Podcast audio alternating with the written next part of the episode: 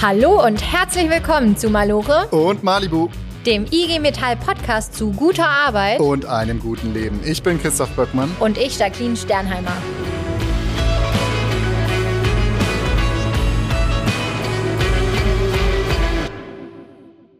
Christoph, heute wollen wir über die wichtigsten Menschen in der IG Metall sprechen. Endlich sprechen wir über mich. Dich klammern wir heute mal ganz groß aus. Endlich geht's mal nicht um dich. Du bist heute ganz unwichtig, ganz ah. kleines Licht am Himmel. Heute geht's um die wirklich Wichtigen. Wer könnte es denn sein?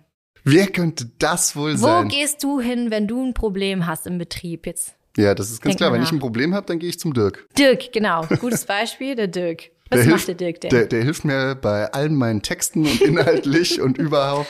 Und wenn ich sonst ein Problem habe, äh, hilft er mir auch. Mhm, also er ist ein Redakteurskollege von uns, aber in was für einer Position suchst du dann vielleicht noch so Hilfe? Also hast gerade schon angedeutet. Als dem Weisesten der Weisen. Oh, jetzt sag ich, halt. Ja, ich, ich meine, das ist doch ja jetzt auch, ist doch klar, ich weiß doch, um was es heute in der Folge ja, geht. Ja, danke, dann helf mir doch jetzt mal. Nö, ich lasse dich jetzt, nachdem du gesagt hast, dass ich unwichtig bin. Ja. Ist so. Ja, ja, okay. Okay, also der Dirk ist Vertrauensmann bei uns. Heute geht's um Vertrauensleute. Die wichtigsten bei uns sind die Aktiven natürlich in der Gewerkschaft. So nämlich. Betriebsräte, aber auch Vertrauensleute natürlich ganz vorne weg. Die sind die Vertretung der, der Gewerkschaft bei euch im Betrieb. Und wenn ihr ein Problem habt, dann geht ihr ja wahrscheinlich auch als erstes zu den Vertrauensleuten. Genau, das sind oft die Gesichter, die man als erstes kennt, wo man weiß, ah ja, Anlaufstelle kann ich hingehen, die wissen schon, wie es weitergeht. Und mit diesem Thema, was da eigentlich alles so dahinter steckt, hinter diesem krassen Ehrenamt, mit dem wollen wir uns heute mal beschäftigen. Ja, das machen wir. Und wie machen wir das? Wir holen uns eine ganz tolle Kollegin aus Rüsselsheim hierher, die extra nach ihrem Feierabend, nach ihrem Ehrenamt, Feierabend noch hierher tingelt. Nach Ehrenamt und Feierabend dann noch hierher kommt. Wo wird die wohl arbeiten, wenn die aus Rüsselsheim kommt? Wir werden es gleich erfahren. Na dann bleibt mal dran.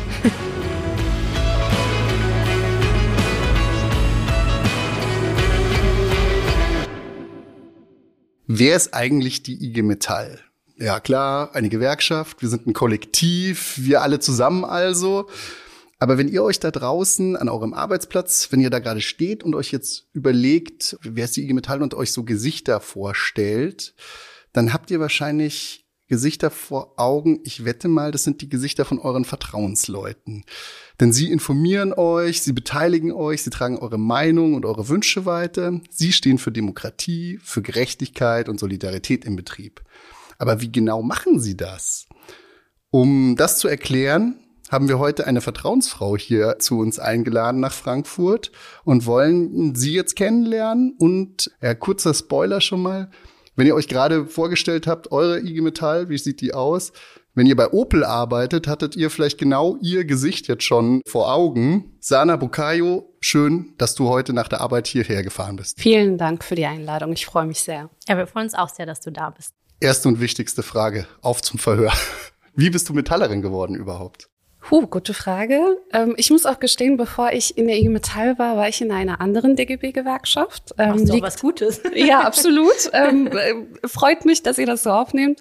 ähm, ich bin bereits Gewerkschaftsmitglied geworden, da war ich noch an der Uni. Ich habe in Mainz studiert an der Hochschule, beziehungsweise an der Johannes Gutenberg Universität und habe relativ früh gelernt und auch von zu Hause vermittelt bekommen, dass man in der Gemeinschaft immer mehr erreicht. Und deshalb bin ich dann, ich glaube, 1. Januar 2011 der Verdi beigetreten ursprünglich ja. mal und später, als ich dann bei Opel angefangen habe, dann zur IG Metall gewechselt. Okay. Und dann hast du dir noch gedacht, ich würde mich eigentlich auch gern ein bisschen einmischen, oder? Wie bist du denn Vertrauensfrau dann geworden? Ich arbeite beim Opel, ich bin keine Betriebsrätin, ich arbeite aber, ich sage immer betriebsratsnah. Mhm. Und zwar bin ich äh, Referentin des Gesamtbetriebsratsvorsitzenden. Insofern sowieso relativ unmittelbar auch involviert, wenn es um Arbeitnehmerfragen und Arbeitnehmervertretungen geht. Deswegen war das Thema mit der Gewerkschaft für mich auch immer von vornherein klar. Und klar, dann kamen irgendwann die Vertrauensleutewahlen, es gab Ansprachen und ich habe gedacht, na gut, man informiert sowieso die Kolleginnen und Kollegen, man ist in regelmäßigem Austausch. Und Vertrauensfrau angefragt zu werden und gefragt zu werden, ob man das machen möchte, ist ja irgendwie auch eine Form von Privileg. Ähm, insofern war da kein langes Überlegen, sondern relativ schnell klar, dass ich das auch machen möchte. Okay, die haben dich also sofort entdeckt eigentlich als Talent und gesagt, okay, die brauchen wir, die soll Vertrauensfrau werden. Das ist eine Charakterfrage auf jeden Fall. Aber man muss auch ganz viel Fachwissen so mitbringen. Ihr macht ja ganz viele unterschiedliche Sachen. Also du musst auf der einen Seite musst du wissen, wie motiviere ich die Leute, dass sie mit dir vors Tor gehen, wenn es gerade drauf ankommt. Aber du musst auch wissen, wie baue ich einen Facebook-Kanal dafür auf oder wie mache ich eine eigene Zeitung. Wo kriegt ihr das ganze Fachwissen her? Wir sind viele. Und ich glaube, damit äh, lebt und ähm, funktioniert auch die Arbeit tatsächlich im Betrieb, weil wir wahnsinnig viele Leute, wahnsinnig viele Vertrauensleute haben, Leute, die aktiv sind, die Bock haben mitzuarbeiten. Ähm, wir haben jetzt auch in den letzten Jahren viele strukturelle Veränderungen auch innerhalb des Vertrauenskörpers gemacht. Und man sieht, welche Talente man tatsächlich bei sich hat, die man vielleicht lange Jahre gar nicht gesehen hat, die man nicht entdeckt hat, weil man auch keine Mitmachangebote geschaffen hat. Und das verändert sich gerade. Und ein bisschen was mit Schulungen geht aber auch noch. Absolut, ja. natürlich. Das ist die Voraussetzung. Ist auch immer ganz wichtig, wenn wir neue Vertrauensleute haben, dass sie natürlich auch geschult werden. Das ist immer sozusagen das allererste. Wir sind gerade auch dabei, so ein Bildungsmaßnahmenpaket zu stricken, jetzt mit Blick auf die kommenden Vertrauensleutewahlen, damit wirklich jeder die Ausgangsvoraussetzungen hat. Hast du ein Beispiel dafür? Also was konkret ähm, macht man so, wenn ich jetzt anfangen würde als Vertrauensfrau?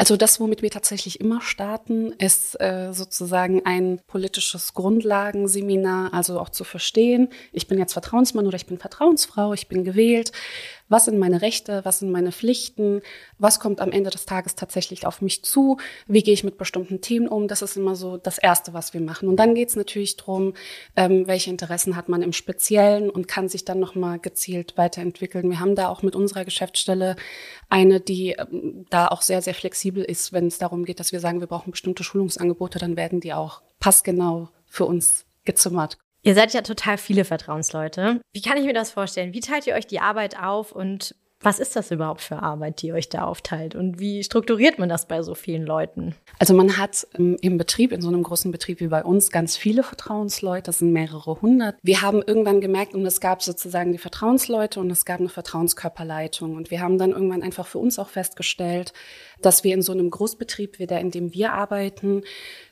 dass das sozusagen alleine eigentlich gar nicht ausreicht, sondern man braucht Unterbauten. So in der Analyse haben wir einfach festgestellt, wo es noch bestimmte ähm, Probleme gibt und haben dann für uns entschieden, wir sind in Rüsselsheim am Standort. Das heißt, ähm, wir sind ein relativ komplexer Standort. Wir haben verschiedene Sparten. Wir haben eine große Produktion, wir haben großes Engineering, wir haben die Verwaltungsbereiche in Rüsselsheim und wir haben natürlich das Ausbildungszentrum.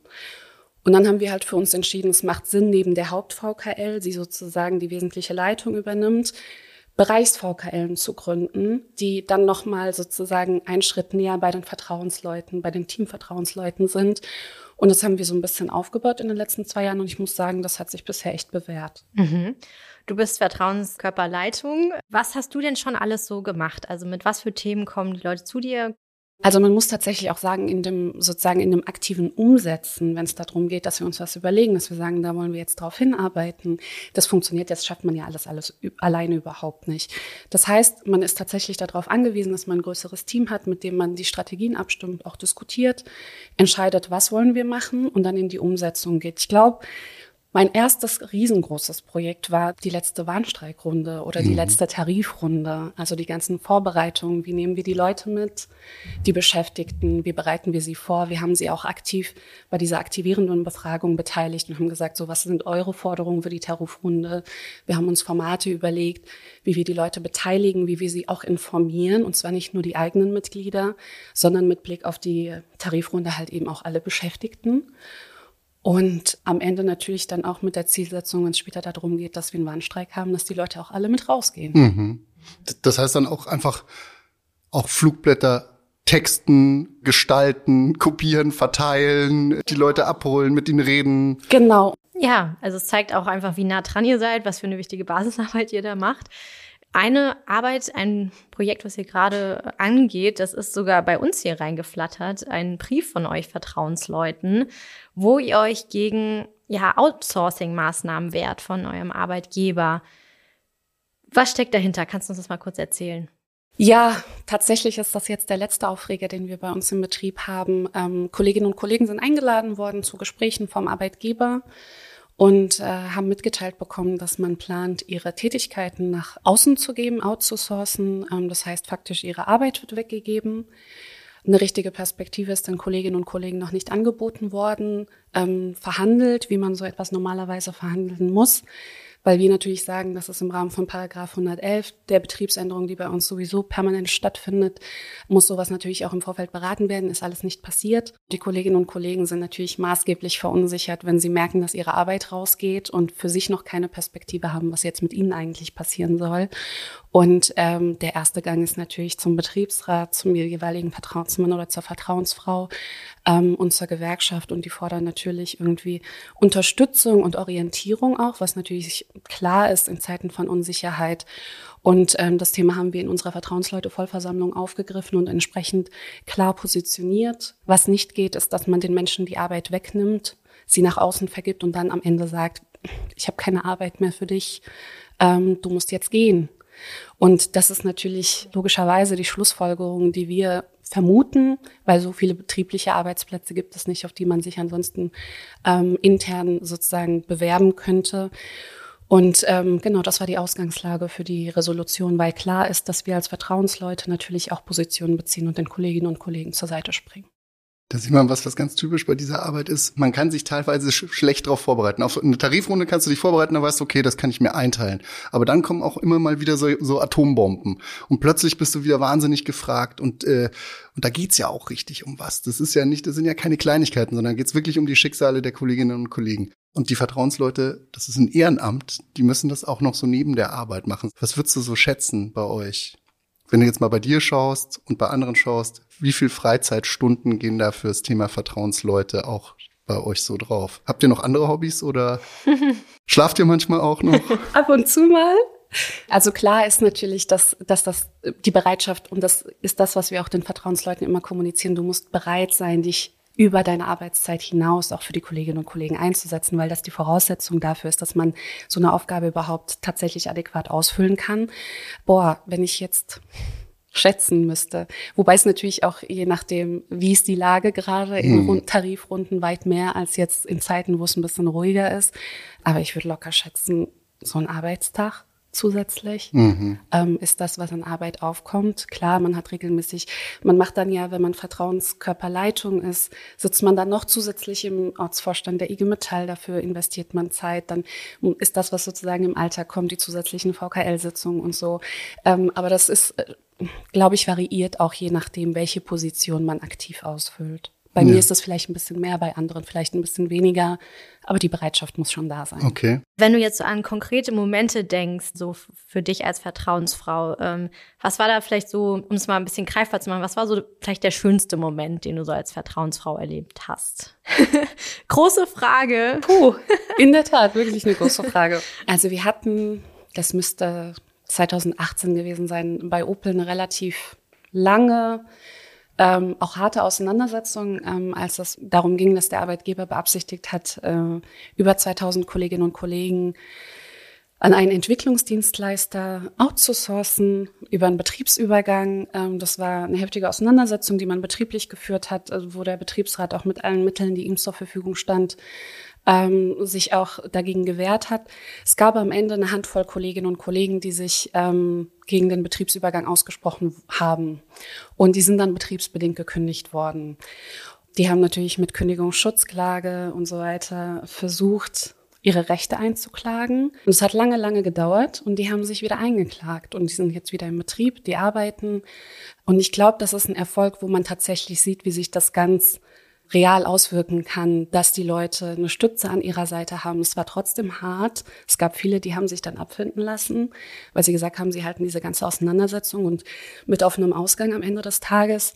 Aber diejenigen, die dabei geblieben sind und die sich durchgebissen haben und die auch Unterstützung von den Kolleginnen und Kollegen aus dem Betrieb von der IG Metall bekommen haben, die haben, sind dann irgendwann wieder reingekommen und das war, glaube ich, schon ein großer Erfolg. Wir waren auf jeden Fall dankbar und froh um jeden einzelnen Kollegen, den wir am Ende wieder reinholen konnten. Ja, es sind sehr konkrete Schicksale, so ähm, die euch da begegnen und ja auch sowieso als Vertrauensleute seid ihr ja dadurch, dass ihr so nah dran seid, sehr stark damit konfrontiert, auch mit, ja, mit Konflikten, aber auch mit persönlichen Schicksalen. Was war so vielleicht besonders schwierig, um jetzt auch mal hier Realitäts was war der beste Moment, was war der schlimmste genau, Moment? So. so einfach ist es doch. Ja, total. Man muss auch einen Umgang damit finden, ähm, dass Kolleginnen und Kollegen unsicher sind und dass ähm, sie natürlich irgendwie kommen und Anliegen haben und persönliche Schicksale vortragen ähm, und sozusagen das irgendwie ernst zu nehmen aber das auch alles nicht immer jedes Mal, jedes Einzelschicksal mit nach Hause zu nehmen, weil das kann schon sehr belastend sein, das ist schon richtig. Das ist, glaube ich, auch eine Übung, die man auch als Vertrauensmann und als Vertrauensfrau irgendwann, wo man den richtigen Umgang einfach damit finden muss. Mhm. Weil ansonsten kann man auch erschlagen werden von den Sorgen und Nöten von Kolleginnen und Kollegen. Und das hilft am Ende ja keinem. Also wenn man so erschlagen ist, dass man niemandem mehr helfen kann und auch selbst daran zugrunde geht, da ist ja niemandem geholfen mit. Deswegen glaube ich, einen Umgang finden, auch Leute orientieren und auch immer klar machen, dass es natürlich wichtig ist und das ist, glaube ich, auch einfach nochmal ein psychologischer Faktor, dass die Kolleginnen und Kollegen auch selbst den Eindruck haben, sie können in ihrer aktiven Situation auch was leisten und was machen, um ihre Situation zu verbessern. Das heißt, man kann das nicht als Vertrauensmann oder als Vertrauensfrau stellvertretend übernehmen oder als Betriebsrat, sondern immer mit den Beteiligten, um ihnen zu zeigen, wir stehen an deiner Seite, wir machen das zusammen. Und das hilft. Mhm. Sich abgrenzen. Genau das. Es ist ja jetzt eine wichtige Phase auch für alle Vertrauensleute. Es stehen nämlich die Vertrauensleute-Wahlen an. Wenn ich es richtig in Erinnerung habe, ab Januar geht's richtig los, ne? Richtig, genau. Was ist dein Appell? So, warum warum jetzt sich aufstellen lassen als Vertrauen? Ich glaube, auch wenn man allein mit dem Gedanken dann schon spielt, dass das für, was für mich sein könnte, ist das in der Regel ja immer ein gutes Zeichen. Ich weiß, es gibt dann immer Leute, die sind eher zögerlich.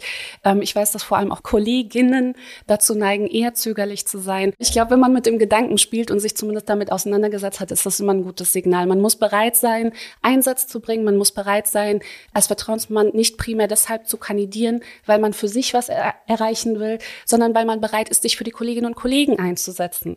Und wenn man dieses Verständnis hat, dann einfach ausprobieren. Ja, und was man zurückbekommt, das hast du uns wirklich sehr schön dargelegt und näher gebracht. Das freut ja. mich. Und jetzt wünschen wir dir und euch viel Erfolg bei ja. eurer aktuellen Auseinandersetzung. Und Danke. wir sind froh, dass ihr da so gut mhm. mit so Leuten wie dir da so gut aufgestellt sind. Das kannst du nur gut machen. Also. Wichtig ist, es ist immer eine Teamleistung. Wenn man ein gutes Team hat, dann funktionieren die Dinge auch. Dann ist, kann man eine Person im Zweifel auch äh, austauschen und es läuft trotzdem. Okay, sehr gut. Dann danke dir, dass du hergefahren bist, jetzt wieder nach der Arbeit und wieder ja. Zusatzstunden. Aber das ja. hat mir viel Freude gemacht. Danke. Vielen Dank für die Einladung. Dankeschön, dass du da warst.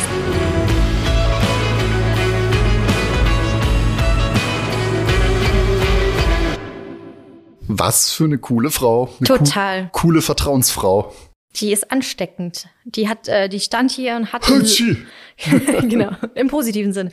Die hatte ein Leuchten in den Augen. Da kann man wirklich, also wenn sie über diese Themen spricht, da kann man echt nur staunen. Ja, ansteckend äh, stimmte. Wir waren auch da gleich mit funkelnden Glubscher da gestanden. Ja, beide. Aber man muss auch sagen, ey, was die Vertrauensleute so so leisten, ohne die Vertrauensleute könnte die IG Metall nicht so, wie sie kann. Ja, können und wir einpacken. Da können wir echt einpacken. Unser Urteil: Vertrauensleute Beste. Ja, ihr seht, wir sind Fans gibt da noch einen Riesenfan, ähm, eine Kollegin von uns, die ist absolute Expertin auf dem Gebiet und die kann uns jetzt gleich noch mal ein bisschen mehr darüber erzählen, wie kommt man da eigentlich hin, wie geht's weiter und was ist das überhaupt? Genau, und falls ihr da Bock drauf habt, selber Vertrauensleute zu werden, dann hört jetzt mal ganz genau zu.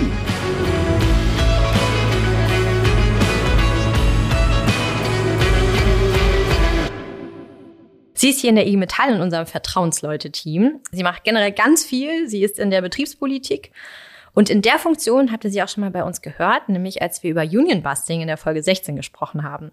Aber wenn man mit ihr spricht, merkt man ganz schnell, dass eines ihrer Herzensprojekte auch die Vertrauensleute sind. Warum? Das fragen wir sie jetzt gleich selbst. Aber erstmal sagen wir, hallo Inga, schön, dass du wieder hier bist. Hallo. Hallo Jacqueline, hallo Christoph. Schön, dass ich wieder da sein darf. ja, wir freuen uns total.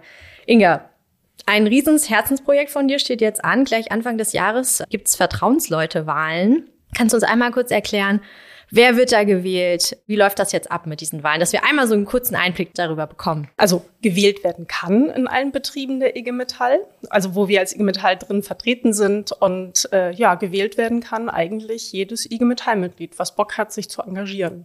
Klingt eigentlich unkompliziert. Klingt unkompliziert und bisher sind so na, nicht ganz 2000 Betriebe, in denen wir Vertrauenskörper Ah, haben, also okay. quasi ein Zusammenschluss von Vertrauensleuten. Das sind fast 68.000 Leute. Da höre ich jetzt vielleicht schon mal ungefähr raus. Es ist wichtig, aber kannst du uns sagen, warum ist das so wichtig? Warum sind diese Wahlen so wichtig? Warum sind die Vertrauensleute wichtig? Du hast gerade gesagt Herzensprojekt. Oder? Mhm.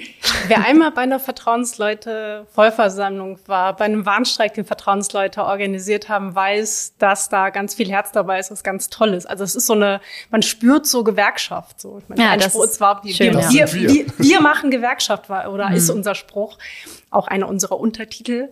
Und das merkt man einfach. Da ist viel Kraft, viel Energie, viel Herz, viel Puls dabei Was machen Vertrauensleute eigentlich? fängt an von, ich kümmere mich um meinen Bereich, meinen Wirkungsbereich, also da, wo ich arbeite, wie es den Kolleginnen geht, ob sie Stress haben mit dem Arbeitgeber, mit dem Chef, mit dem Werksleiter, bis hin zu, ich organisiere Tarifrunden, also Tarifbewegungen. Und äh, das fängt dann an, dass ich erstmal frage, welche Forderungen haben wir eigentlich? Dass wir die diskutieren mit den Leuten.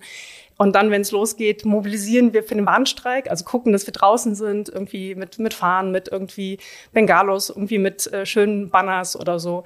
Gucken, dass wir möglichst viele Leute rauskriegen und quasi die zeigen, wir sind die IG Metall und wir stehen für das, was wir hier gerade fordern. Dann lass uns doch einmal kurz festzurren, was sind denn so die Unterschiede zwischen Vertrauensleuten und BetriebsrätInnen? Der Hauptunterschied zwischen Betriebsräten und Vertrauensleute sind, dass sie unterschiedliche, ich sag mal, Rahmen haben oder unterschiedliche Bibeln haben, nach denen sie irgendwie handeln. Als Betriebsrätin bin ich dem Betriebsverfassungsgesetz ähm, zugeordnet und untergeordnet. Das ist so das, das ist mein Handlungsrahmen. Der ist bei den Vertrauensleuten, würde ich sagen, deutlich größer. Das ist nämlich die Satzung der IG Metall und beziehungsweise ausformuliert und konkreter die Richtlinie für Vertrauensleute. Aber auf der anderen Seite haben Betriebsräte ja schon mehr, was sie schützt. Also zum Beispiel einen Kündigungsschutz. Und teilweise sind sie ja auch freigestellt. Dürfen sich für ihre Arbeit, Betriebsrätearbeit, die Zeit nehmen. So, das habe ich als Vertrauensmann, Vertrauensfrau, habe ich das nicht. Habe ich als Vertrauensfrau nicht. Es sei denn, wir haben sowas wie einen Tarifvertrag, wir haben eine Betriebsvereinbarung, wir haben eine betriebliche Übung. Das heißt, es ist einfach gang und gäbe, dass ich das machen kann, weil wir so eine Tradition haben im Unternehmen. Also es gibt auch freigestellte Vertrauensleute. Gibt es wir. auch, die sind wenig. ich Wenig, meine, wir ne? hatten gerade Sana, die ist es, aber ähm, Vielleicht ja nochmal ganz kurz freigestellt heißt, ich darf in der Arbeitszeit auch diese Arbeiten erledigen zum Thema Vertrauensleute. genau. Ja. Und ich glaube, man sagen, die freigestellten Vertrauensleute, die wir haben, sind äh, beziehen sich auf unsere Großkonzerne. Das sind die, ich sag mal, die üblich, der, der große Anteil von den 68.000 ist nicht freigestellt, sondern macht es zum Teil außerhalb der Arbeitszeit in den Pausen, also opfert eigentlich die freie Zeit, die man so hat, ähm, für die, für die Gewerkschaftsarbeit im Betrieb. Also es ist irgendwie ein Ehrenamt, was man hoch, also hoch anhängen muss und den Leuten echt dankbar sein muss und die unheimlich wertschätzen muss für das, was sie da tun. Anders als der Betriebsrat hast du ja keinen Kündigungsschutz. Das ist noch die offene Frage. Was macht man denn da, um die zu schützen? Wie kann man die? Man kann die ja trotzdem schützen. Man kann sie schützen, indem man ähm, ihnen auch sowas wie einen Tarifvertrag gibt. Also wir haben Tarifverträge, die die Arbeit von Vertrauensleuten schützt, Mhm. also die A freistellt für die Arbeit äh, oder also für ihre für ihre Sitzungen beispielsweise oder für ihre Qualifikation. Das kann Teil von einem Zukunftstarifvertrag sein. Also Beispiel ist, wir haben Unternehmen, wo sagt man, okay, wir haben eine Umstrukturierung, wir haben jetzt nochmal andere Formen von Automatisierung. Und dann haben wir aber eine gute Gewerkschaft im Betrieb, die sagt, ja, aber äh, wir wollen nicht, dass ihr sagt, wie es geht, sondern wir wollen Teil davon sein. Und wir haben doch Beschäftigte, die genau wissen, wie Arbeitsplätze auch vielleicht neu gemacht werden kann oder was das irgendwie auch heißt. Und da kommen die Vertrauensleute mit ins Spiel. Und wir haben Verträge, die eben die Rolle der Vertrauensleute in diesem Transformationsprozess regeln. Du bist ganz nah dran, Inga. Ne? Also ähm, wir haben schon gesagt, du bist im Team Vertrauensleute. Dir begegnen wirklich, sage ich mal, die Heldinnengeschichten im Alltag, was das eigentlich konkret bedeutet, diese Vertrauensleutearbeit. Hast du mal ein paar Schmankerl für uns, wie Christoph das jetzt sagen würde, die einem zeigen, ah ja, krass, das ist es also. Sowas kann das auch bringen, dabei zu sein. Da fange ich mal mit etwas, äh, ich sag mal, außerhalb des Betriebes eher an. Gewerkschaftsarbeit äh, geht auch ins Private. Und ein Kollege, der an einem Rhetorikseminar teilgenommen hat äh, und dann Werbung gemacht hat eigentlich, warum man dieses Seminar besuchen muss, weil er dadurch sowas gelernt hat wie Gesprächsführung, äh, aktives Zuhören. Und er war schon Vertrauensmann? er war schon Vertrauensmann, er hat ganz viele Seminare gemacht, wie, wie entsteht Tarifvertrag, wie setze ich Entgelt zusammen. Und fand das total wichtig, weil es ganz wichtig ist, den Leuten zu erklären, wie es geht. Und bei dem Rhetorikseminar nicht nur gemerkt hat, dass er die ganzen Dinge besser ver vermitteln kann an die Beschäftigten, sondern er hat diesen, dieses Skill, dieses Soft Skill, aktives Zuhören in seinem Privatleben mit übernommen. Und seine Frau irgendwie meinte so, hey, du unsere Beziehung ist besser geworden. Du kannst mir viel besser zuhören von wegen. Also man merkt, es hatte was ins Private reingenommen und er meinte, hey, seitdem ist unsere Beziehung besser. Also das ist ja cool. Also man sieht, man, es bringt einen auch selber was für die anderen, sich einzusetzen. Aber in erster Linie geht es ja immer darum, was, wie kriege ich das für die Beschäftigten, dass das Beste für die rauskommt. Bring uns da mal ein Beispiel. Ein Beispiel von einem etwas größeren Unternehmen im Norddeutschen, wo der Betriebsratsmitglied nach den Verhandlungen meinte, unser Ergebnis war nachher so gut, weil wir einen starken Vertrauenskörper hatten. Also stand es an, dass es ähm, Personalabbau gehen sollte in einem äh, ziemlich hohen Bereich. So hoch war es dann im Endeffekt nicht. Was auch daran lag, dass sie genau wussten, wie lange können sie noch verhandeln, weil sie regelmäßig sich ausgetauscht haben mit den Vertrauensleuten, die gesagt haben, da geht noch was. Das heißt ja unterm Strich auch, ein Betriebsrat kann auch nur so gut sein, wie seine Vertrauensleute sind, weil da ist ja das Bindeglied dann da, oder? Zu den Beschäftigten. Weil auch hast du ein paar Betriebsräte, die können ja auch nicht mit jedem Beschäftigten quatschen. Die Vertrauensleute können das eher schon. Genau, gut, ich glaube, ein Betriebsrat ist mal gut beraten, dass er einen guten Vertrauenskörper hat. Also selbst, und wir haben auch Betriebsräte, die total toll arbeiten, die versuchen, viel in Kontakt mit den Leuten zu sein. Man merkt, es hat seine Grenzen, wenn es in die Auseinandersetzung geht, weil dann sind es halt nur die gleichen Leute. Man merkt, okay, aber um rauszukommen, brauchen wir mehr. Wir brauchen mehr Leute, die Leute motivieren, auch rauszugehen. Und da sind Vertrauensleute einfach dann das der Mehrwert und der große Unterschied zu den anderen Betrieben, die keinen haben. Also das ist ein krasses Ehrenamt. Da möchte ich ja auch mich qualifiziert für wissen. Also das kommt ja nicht alles von alleine. Das sind ja Schritte, wo ich auch unterstützt werde. Was bieten wir als IG Metall denn für Qualifizierungen an, um sich dort weiterzubilden? Für die Vertrauensleute bieten wir einen bunten Blumenstrauß an, an Weiterbildung äh, an. Fängt mit so einer Standardausbildung an, also man hat so fünf Tage, ähm, wo man sich um die Rolle von Arbeitnehmerin im Betrieb und in der Gesellschaft kümmert. Auch nochmal historische Bedeutung von Gewerkschaften bewusst wird, also auch welche Aufgabe haben wir eigentlich. Ähm, Ökonomie spielt damit rein. Ich lerne, wie sich ein Tarifvertrag zusammensetzt, wie man Entgelt sich zusammensetzt. Und wenn ich jetzt überlege, das klingt alles ganz spannend und ich könnte mir auch vorstellen, dass das was für mich ist. Mache ich das jetzt oder mache ich das jetzt nicht? Oder wie gehe ich denn das an dann? Also was muss ich denn da machen, wenn ich jetzt mir für mich jetzt überlege, einen IG Metall-Ausweis habe ich schon in der Tasche, aber Vertrauensmann, Vertrauensfrau bin ich noch nicht. Wenn du noch keinen hast, dann hol ihn dir. Für den Fall, dass ihr schon einen Vertrauenskörper habt im Betrieb, dann quatsch doch einfach mal deine Vertrauensfrau, deinen Vertrauensmann an, der bei dir in der Gegend rumläuft oder den du kennst und frag mal, frag ihn einfach, was er konkret macht. Weil, ne, wie gesagt, man kann ganz viel machen, aber die Frage ist ja, wie mache ich es im Betrieb nochmal? Da gibt's ja verschiedene Möglichkeiten. Und frag ihn einfach mal, ob, er, ob du mitmachen kannst, ob du einfach aktiv sein kannst und vielleicht mal zur nächsten Sitzung mitkommst oder wenn eine Aktion geplant ist oder man irgendeine Aktion auf der, bei der Betriebsversammlung zum Beispiel macht, ob man sich daran irgendwie beteiligen kann. Und einfach mal gucken kann, also auch austesten kann, ist das Amt eigentlich was für mich?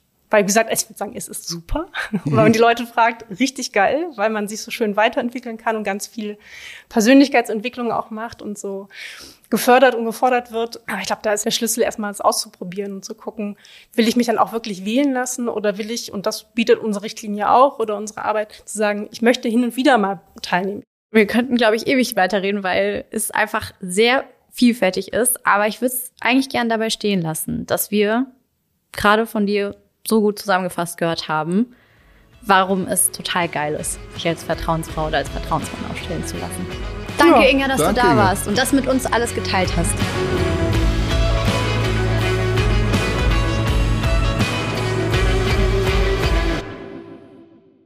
Die Inga hatte auch gerade so ein richtig schönes Leuchten in den Augen. Hast du es gesehen? Ja, total. Die brennt auch voll ja. für, für das Thema Vertrauensleute. Aber das ist ja auch irgendwie klar. Ich meine, da kann man nur brennen für dieses Thema, weil wir haben es heute schon ein paar Mal gesagt, aber unsere IG Metall Vertrauensleute, das sind einfach die Allergeisten. Voll. Man merkt ja auch, wie wir für das Thema brennen. Also ich glaube, es ist auch rübergekommen in dieser Folge. Aber deshalb können wir nur noch mal betonen, geht sie wählen, diese mega tollen Menschen, die sich aufstellen lassen. Und wenn ihr Bock habt, dann lasst euch doch auch selber aufstellen. Genau, und wie man es macht, geht einfach zu euren Vertrauensleuten hin und sagt mal, hey, wie kann ich denn da mitspielen bei euch? Und meistens sind die ja eigentlich, oder immer sind die froh, weil jede helfende Hand bringt was. Äh, nur so kommen wir weiter in der Gewerkschaft. Ja, und was ich auch wichtig finde, seid nett zu euren Vertrauensleuten. Also seid ihr vielleicht sowieso Aber nach dieser Folge, was wir alles mitbekommen haben, wie die sich einsetzen, wie viel Zeit die aufwenden für unsere Probleme und unsere Anliegen und dass sie auch kein Problem haben, sich mal unbeliebt zu machen beim Arbeitgeber, was bestimmt nicht immer so einfach ist. Das verdient sehr viel Nettigkeit, finde ich. Also das nächste Mal, wenn ihr im Betrieb eine oder einen davon seht, gibt's dann doch mal einen Kaffee und eine Zigarette aus. Weißt du was, Christoph? weißt du was? Ich gebe dir jetzt auch einen Kaffee aus, weil Oh. es war ein richtig schönes Podcast-Jahr mit dir. Das muss man jetzt auch zum Abschluss nochmal sagen. Fand ich auch. Hat auch Mit richtig dir? Spaß gemacht. Mit dir oder mit mir? Es hat mit mir hat's, hat's wirklich Spaß mit dir gemacht. Äh, Es hat Spaß gemacht, dass ihr zugehört habt. Ja. Ich hoffe, ihr hattet auch ein bisschen Spaß dabei. Ja, was können wir Ja. jetzt noch sagen? Jetzt, wir müssen euch jetzt äh, einen guten Rutsch Guten wünschen. Rutsch. Vielleicht hört ihr das nämlich kurz vor Silvester an jetzt. Frohes neues Jahr. Frohes Neues, wenn ihr es danach anhört. Und In der nächsten Folge gibt's noch eine kleine Überraschung, ein kleines Update fürs nächste Jahr. oh, wird da Können was wir schon mal anderes? ankündigen? Ja, vielleicht, aber alles was Schönes. Und genau, und dann können wir nur sagen, geht nochmal auf www.teamimetall.de Genau, da findet ihr alles, falls ihr euch für das Thema Vertrauensleute noch weiter interessiert und was rund wissen um die wollt. Wahlen. Genau, da erfahrt ihr alles und jetzt lasst es krachen. Ja, so richtig. Lasst euch gut gehen. Feiert euch selbst. Wir feiern euch. Genau, wir feiern euch. Macht's gut. Ciao.